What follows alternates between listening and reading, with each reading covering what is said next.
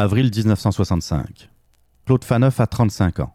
Comptable de son état, il part avec sa famille en vacances dans le sud.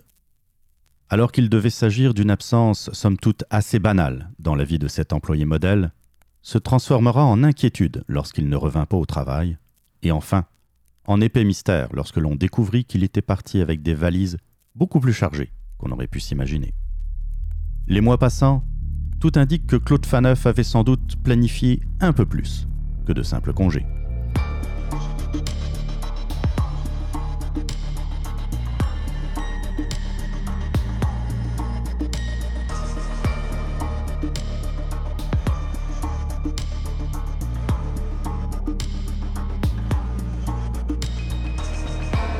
Je suis Annie Richard. Je suis Jean-Philippe Rousseau.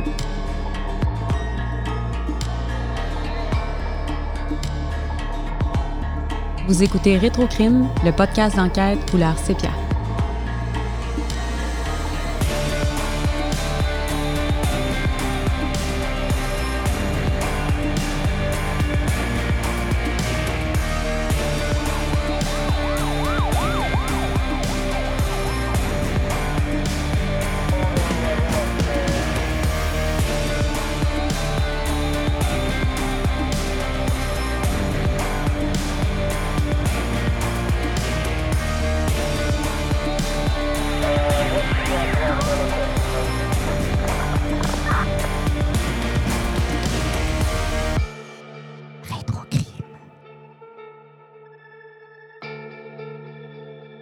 Nous allons aujourd'hui parler d'un cas euh, très particulier, d'un cas euh, qui sort un peu de, de ce qu'on a l'habitude de traiter.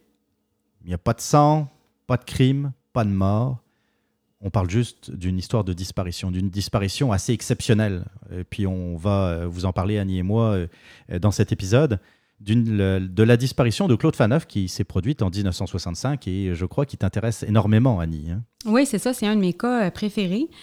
Euh, dans le fond, euh, c'est sûr que c'est parce qu'aussi a fait partie de la liste des 10 personnes les plus recherchées de la SQ euh, pendant plusieurs années, des années, dans les années 60. Euh, en même temps, d'ailleurs, que Victor Loranger, qu'on a Oui. traité le cas aussi. Exactement, dans l'épisode euh, 2. C'est ça. C'est un cas qui est mystérieux. Tu sais, à, à prime abord, il n'y a pas grand-chose de sensationnel, mais ça l'est un petit peu parce que c'est un cas de fraude en même temps. Il y a un crime, un crime euh, d'argent Oui. financier, mais euh, qui est assez important pour l'époque. Puis euh, ce qui se passe dans ça, c'est aussi la réflexion qu'on peut avoir à savoir que là, on a comme affaire à un crime parfait. Mm. Parce que la personne s'est restée irrésolue, dans le fond. Mais en même temps, un crime parfait, c'est quoi? Quand, dans le fond, tu es obligé d'être fugitif toute ta vie aussi. Ben, Exactement. c'est ce qu'on va aussi. euh, on va essayer de faire le, disons, une chronologie dans tout ça avec euh, nos, euh, notre façon de voir les choses. Puis, euh, C'est ça, il y, a- un contrebalancier à ça. Effectivement, ça ressemble beaucoup à un crime parfait parce que du jour au lendemain, Claude Faneuf a disparu. Et qu'il n'y a absolument aucun indice, aucune trace de, de Claude Faneuf. Puis ce qui est révélateur d'ailleurs, on va en parler tantôt, c'est qu'on on pense qu'il est à tel endroit, à différents endroits. Mais euh, parfois, on retrouve un fugitif. On sait qu'il est, par exemple, euh, euh, il est rendu dans un pays en Afrique, en Tanzanie, par exemple. Il est, il est là, on l'a vu, on sait, on, tu sais, on commence à, on, on le, on le localise et puis l'étau se resserre. Mais dans le cas de Claude Faneuf, là, l'étau, il n'est même pas resserré, pas en tout. c'est comme, Mm. il a disparu, puis après, c'est juste une question d'hypothèse. Où est-ce qu'il est rendu? Exactement, c'est ça. Euh, dans le fond, euh, c'est sûr que c'est une histoire qui a été euh, relatée aussi par Daniel Prou, qui est Oui. un de mes auteurs favoris, là, qui a écrit Les Grands Procès. Puis, Très prolifique. oui, c'est ça. Puis, qui a écrit aussi. les bas-fonds de Montréal? Oui, c'est ça, Les Bas-fonds de Montréal. Il en a parlé dans sa série Des crimes et des hommes dans la presse. Euh, il a fait ça dans les années 90. là. Euh, C'est des petites chroniques qui revenaient sur des crimes du passé. là. Puis euh, c'est en fait le seul qui en a reparlé. Souvent, c'est lui qui, qui reparle des choses que- qui m'interpellent, mais qui n'ont pas été remâchées. Puis euh, donc, c'est ça. Euh, on parlait de la disparition d'un homme de 35 ans Oui. euh, qui, qui a quitté le travail. Dans le fond, il était comptable pour une compagnie qui s'appelait la Mont-Royal Paving. Mais il n'était pas comptable d'ailleurs pour plusieurs compagnies? Parce qu'il me semble Ben, avoir ça lu. devient euh, nébuleux parce qu'il y a aussi que je pense que comment il a orchestré ces choses pour voler aussi, c'est qu'il s'est créé plein de micro-sociétés anonymes. Ah, d'accord. C'est- mais oui, probablement, là, c'est sûr qu'à Gazette officielle, j'en trouvais d'autres, OK. mais j'arrivais pas à, à m'assurer à 100 euh, qu'on parlait du même Claude Faneuf. C'était pas évident parce qu'il y a aussi que euh, il y avait plus d'un titre. Il était pas juste comptable. là. À un moment donné, c'était autre chose. Fait que c'est sûr que c'est ça. Donc, il est parti euh, du travail. Il a, il a salué ses collègues. Il partait en vacances avec sa femme et ses enfants. Puis, euh, en fait, pour ne jamais revenir. Euh, c'est un peu ça, là, au départ, à la base, ce qui s'est passé. Quand il revenait pas au mois de mai, ben ses collègues étaient juste comme se demandaient, pensaient au début qu'il avait probablement juste prolongé ses vacances dans le sud. Mais euh, finalement, il ne revient pas pantoute. Donc, euh, ils ont été obligés d'engager un autre comptable. Et c'est là que le comptable s'est assis, il a regardé les- la paperasse et tout ça, et il s'est rendu compte que là, il y avait des- de grandes anomalies. Et là, on parle d'anomalies qui montent quand même à des, de gros montants. Et euh, ce, qui, ce qui est assez incroyable d'ailleurs, et puis tu parlais, ça- ça rejoint un peu la notion de crime parfait dont tu parlais tantôt, c'est qu'il est très difficile d'avoir le montant exact de la fraude. Euh, on parle, euh, moi j'ai vu euh, dans certains journaux parler de 1 million de dollars, il y en a d'autres qui en parlent de 2. Euh, tu es monté jusqu'à Ça va 6 jusqu'à millions. 6 millions, c'est ça. Et si on fait le calcul, hein, on l'a fait avec euh, le, euh, le tableau de calcul d'inflation de l'époque, de 1965 à 2020, euh, ben, ce 1 à 6 millions-là devient de 8 à 49 millions. C'est quand même... 49 euh, millions de dollars canadiens, c'est On parlait à l'époque, puis je pense que ça l'est peut-être encore aujourd'hui, une des plus grandes fraudes Mm. de quelqu'un qu'on n'a jamais retrouvé. Là. Le, le fugitif ayant fait le plus gros coût Ouais. d'argent. On s'entend que 49 millions, là, c'est un gros lot euh, à la loto. Tu sais, c'est, comme euh, le jackpot. là. Un gros, gros lot, Un gros lot, oui, oui. C'est, le gros lot de, de fin d'année. Exactement. Donc, c'est ça. En fait, euh, Claude Faneuf, il est parti avec sa femme, euh, Jacqueline Larocque, et ses trois filles, entre 4 et 11 ans. Et puis, bon, Claude Faneuf et sa famille avaient ben, une maison, une très luxueuse maison sur la rue Notre-Dame, 800 Notre-Dame à Repentigny, qui, euh, à l'époque, il disait au bord de l'eau. Donc, c'est difficile à dire aussi parce que, bon, en 65, ça n'a pas tant changé, mais ça peut quand même là, euh, avoir changé au Ah oui. niveau des lots, cadastres, etc. Mais ça donnerait à peu près où a un hôpital vétérinaire maintenant. La maison est plus là, je crois. Il avait même fait construire une petite maison à côté pour son euh, beau-frère. Maison qu'il utilisait quand certains gens venaient pour pas que les gens voient aussi à quel point il y avait de l'argent parce qu'il n'était pas supposé en avoir autant. Donc, euh, c'est ça. Il y, avait, aussi un pied à terre euh, à Sainte-Marguerite-du-Lac-Masson. D'ailleurs, on, a pu voir dans son avis de faillite de septembre 65 qu'il y avait aussi le domaine Lestérel qui y appartenait. Puis, il y avait aussi euh, un pied à terre, un pied à terre, en tout cas, une, résidence secondaire, disons, dans l'État de New York, juste en bas de Plattsburgh. Et c'est là, d'ailleurs, que son yacht de luxe, qui valait à l'époque 300 000 était stationné, comment dire? Et mouillé. Oui. Et mouillé dans le lac Champlain, c'est, euh, donc, à- à- comment dire, le- la ville est à côté de, du lac Champlain. Donc, j'imagine que c'était là que son, euh, son yak euh, mouillé. Exactement. Puis c'est à bord de ce yacht-là qui, dans le fond, euh, serait parti pour ne plus jamais, ou en tout cas, selon euh, des rumeurs et des choses quasi surnaturelles, qui auraient été revues plus tard. euh, c'est ça. Un yak d'ailleurs d'une valeur de 300 000 dollars de l'époque qui correspond aujourd'hui à pratiquement 2 500 000 dollars. Imaginez le- la taille de, de ce. On le, on le mettra de toute façon, les, la photo, euh, comme, euh, comme dans nos autres affaires. On fera une revue de presse qu'on mettra sur le site retrocrime.com. Vous allez pouvoir voir de vous-même euh, la taille et la beauté de, de ce. Exactement, c'est ça. Oui, c'était quand même, parce que je sais pas, on a très peu de photos, encore une fois, Claude Faneuf. Euh, c'est ça, se faisait très discret. Premièrement, c'était un homme de très petite taille. Bon, on a de 4 pieds 10 à 5 pieds 2 dans les journaux, ça. on ne sait pas trop euh, exactement. Euh, il y a beaucoup de, de qu'en dira-t-on de l'époque, un peu de, de psychologues à 5 cents, j'appelle ça, qui disaient qu'il était comme ça, c'était quelqu'un qui voulait flasher avec son argent, que, tu sais, bon, parce qu'il était complexé de sa petite taille. Mais bon, Ouais. ça, ça reste des spéculations de l'époque. Mais ce qui est, euh, ce qui est important, moi j'aimerais revenir sur, euh, euh, sur son manoir, sur sa, sa résidence qu'il avait à Repentigny.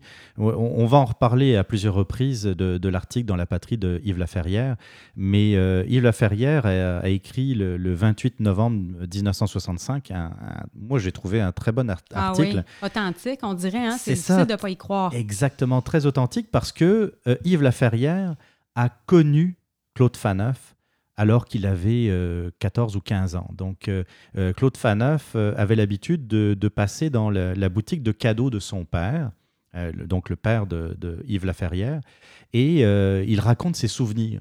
Puis, dans ses souvenirs, il raconte à un moment donné qu'il avait été invité, parce qu'il dans le fond, Claude Faneuf est devenu un ami de la famille du père de Yves Laferrière, et il a visité à un moment donné, son manoir, sa, maison qu'il avait à Rampantigny, et lui, il compare ça, euh, il n'hésite pas à comparer à un palace. Mhm. Il raconte qu'il euh, y avait énormément de salles de bain, puis on sait que une salle de bain, c'est tout, de suite de l'argent dans une construction de la mhm. maison, c'est beaucoup d'argent. Euh, que la robinetterie était dorée, mhm. qu'il y avait des tapis partout.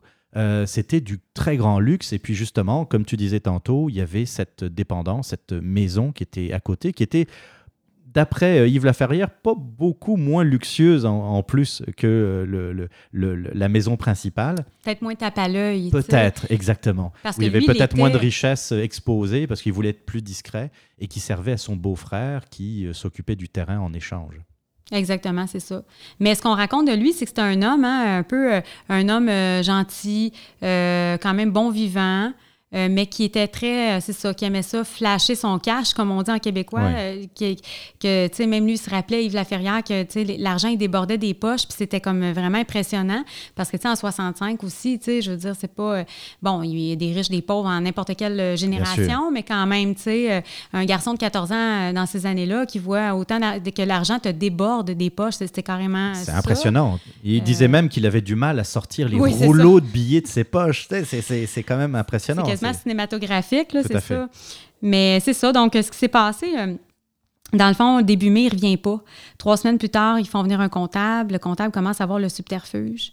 Et là, ce qui se passe, c'est que la Montréal, euh, la Mont-Royal Paving décide avant de, de. veulent pas ébruiter l'affaire. Pour quelle raison, on ne le sait pas. Ben, et peut-être. Euh, comment dire C'est peut-être parce qu'ils ont peur de paraître mal. Parce que, euh, tu sais, on parle quand même de comptabilité, d'argent. De pas perdre de contrat. C'est ça, tu sais. Il y a les clients aussi qui sont peut-être euh, des, des, victimes collatérales aussi. C'est jamais. Quand tu quand tu quand es dans le domaine des affaires de montrer que dans le fond euh, tu gères très mal ton argent. Ben, c'est ça c'est pas euh, ça, peut se comprendre en tout cas de mon point de vue là. Mm-hmm.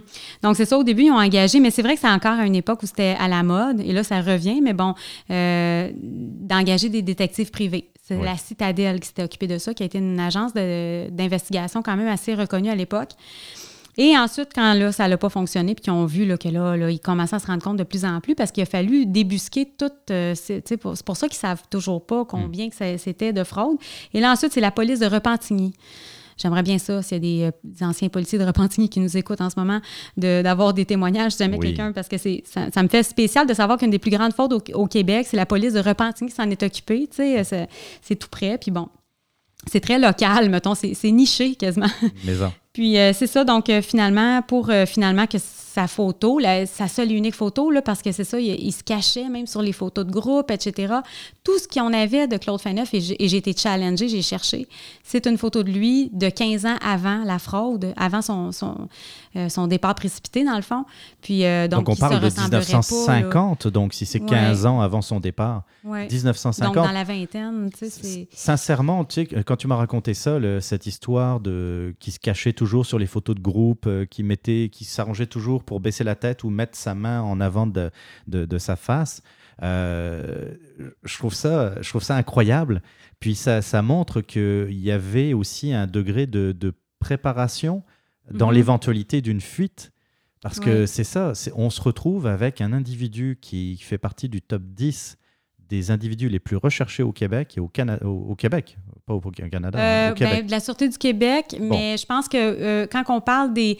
Euh, de, ça dépend, tu sais, c'est sûr que là, c'est parce que même tous les policiers d'Amérique du Nord avaient sa photo. C'est ça. Puis il y a même eu, je pense, des hélicoptères qui ont survolé le Sud, mais, On peut dire que c'était un des principaux fugitifs recherchés en Amérique du Nord. Ben, disons, même si on que dans le journal, on dit au Canada en même temps que Victor Loranger, mais euh, euh, dans les faits, on dit de la SQ. Donc, ça serait supposé être de, Québec. Donc, un individu qui est dans le, top 10, qui, qui, fait partie des individus les plus recherchés en Amérique du mhm. Nord et dont la seule photo qu'on a date de 15 ans Moi, je trouve ça incroyable. quelqu'un de riche en plus, parce que Incroyable. tu sais, euh, c'est sûr que bon, dans ces années-là, euh, c'est pas les, les pyrogravures de photos, là, on s'entend, mais ça reste que euh, si quelqu'un qui a de l'argent pouvait s'acheter, euh, c'était même très à la mode d'avoir euh, tu sais, les nouveaux Kodak, qu'on y Mais appelait ça vraiment des Kodak parce que avec des flashs qui, qui brisent, des flashs Ah oui. jetables. Puis, mais c'est sûr que d'après moi aussi, il est parti avec, ses- il est parti avec tout ce qu'il y avait. Il devait en avoir des photos de son mariage, etc. clair. Mais il a prévu son coup. Là. Oui. Il est parti ce, ce vendredi-là, Il savait très bien que c'était le dernier bail qu'il faisait à ses collègues Mhm. de travail. Donc, euh, il, a été, il est parti, on ne l'a plus jamais revu, à part quelques rumeurs comme quoi il serait allé en Hollande. D'où ça vient? Euh, il paraît que son yacht était de fabrication hollandaise, mais est-ce que ça- ça l'a sûrement pas rapport? Mais des fois, on ne sait jamais quel lien que les gens ont pu faire. Bah, c'est ça, le- c'est pas comme un poisson qui revient euh, à l'endroit où il est né, là, comme un saumon qui remonte le. le- oui, c'est ça. Je trouve ça un peu bizarre.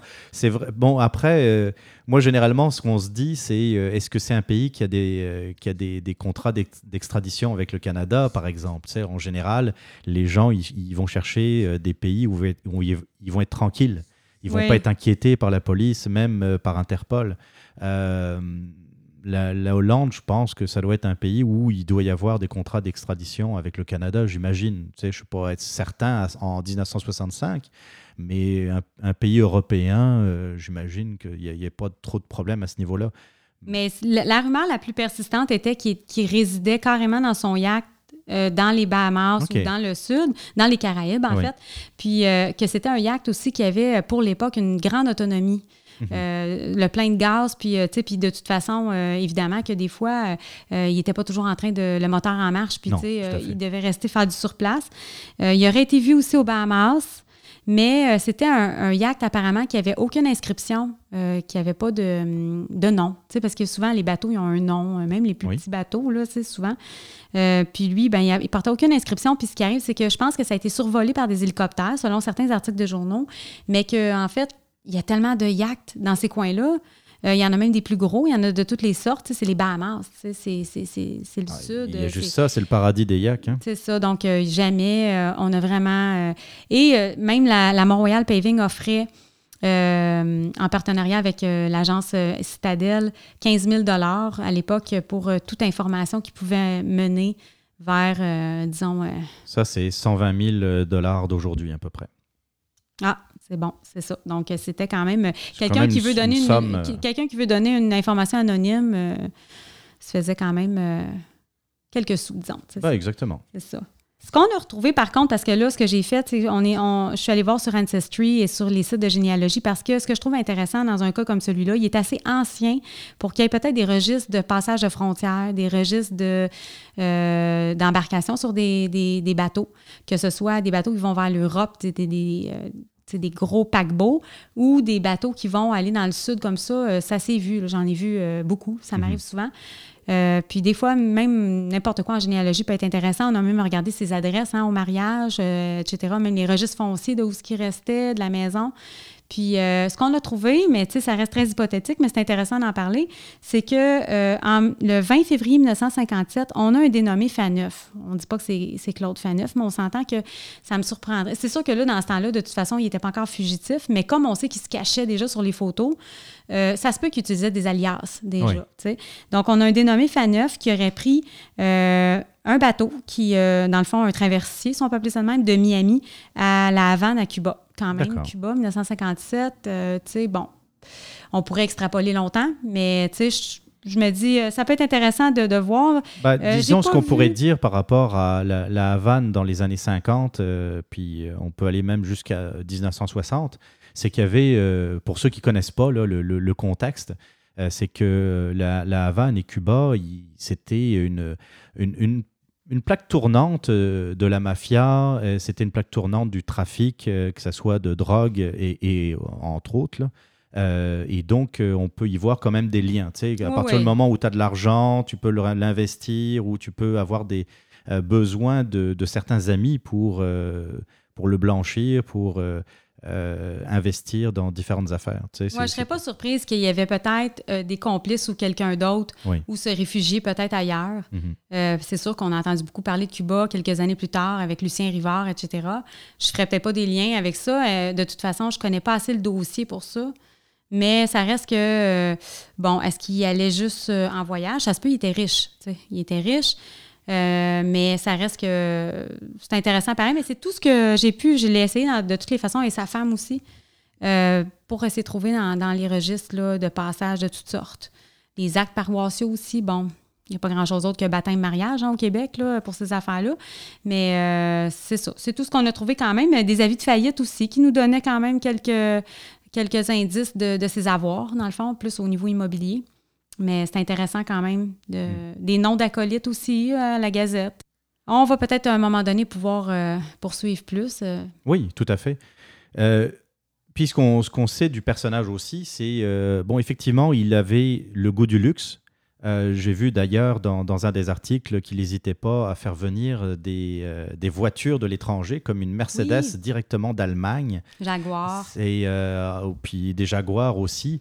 Euh, on, on- on voit qu'il avait, il avait ce besoin, mais très jeune, parce que, encore une fois, dès 25 ans, il était déjà propriétaire d'une maison euh, dans le quartier de Rosemont, qui est un quartier de Montréal. Ah, ça, c'était un an avant de, de- de faire construire son, son palace à Repentigny. Ouais, il faut pas oublier par contre que Rosemont, à cette époque-là, n'est pas le Rosemont d'aujourd'hui, mais quand même, euh, il était propriétaire déjà. euh, Oh, il y a des beaux coins à Rosemont. Oui, mais dans ce temps-là, Rosemont était plus populaire. OK. On- Ce qu'on appelait quartier populaire, j'imagine, mais sais, c'était plus abordable Oui. qu'aujourd'hui, pas parce que fait. pas parce Mais que quand c'était même, euh, le Bronx de Montréal, c'est pas ça, mais c'est dans le sens où, où c'était pas encore des quartiers qui étaient euh, plus difficiles d'accès pour la propriété que ce l'est maintenant. Oh oui, tu as, bien raison. Mais quand même, 25 ans propriétaire, c'est- bien. Mais je trouve ça jeune un peu quand même. Euh, Ouais. C'est quand Ouais. même rare d'être propriétaire dans, dans la vingtaine. Généralement, on finit ses études, on commence à, à travailler. Et Mais il ne faut pas euh, oublier que sa femme était déjà une femme de une fille de, de, Tout à fait. de famille riche. Oui, tout à Donc fait. euh, déjà, il y avait une femme qui était aisée, qui avait des parents qui avaient beaucoup d'argent.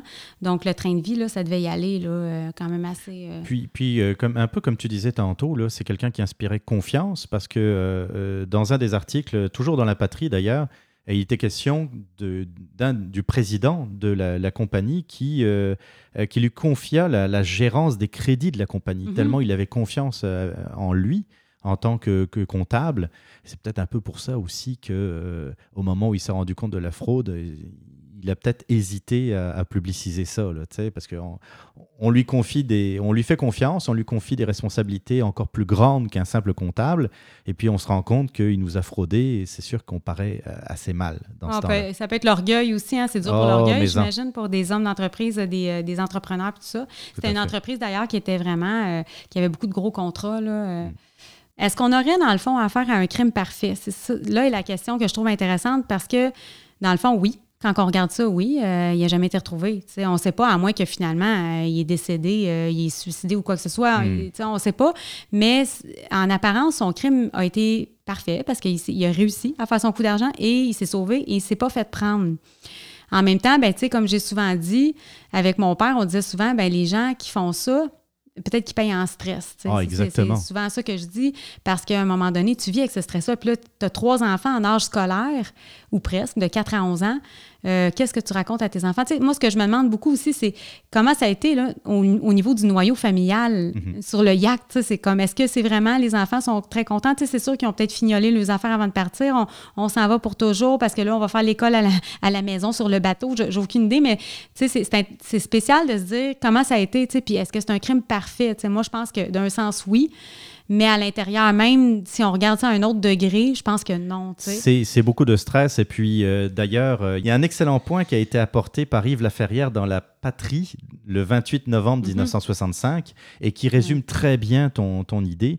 Et je cite Lui qui devait devenir millionnaire, il devra souffrir de l'être aujourd'hui. Lui qui voulait devenir un grand homme, il devra se faire encore plus petit pour échapper à la justice. Lui qui voulait devenir puissant, il devra maintenant se cacher comme le plus faible des insectes pour pouvoir vivre encore un peu.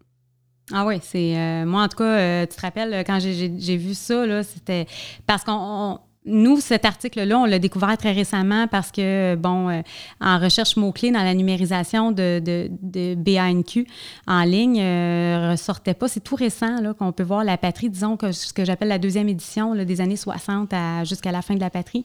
Puis euh, j'en revenais pas. Cette phrase-là était vraiment euh, Elle est parfaite.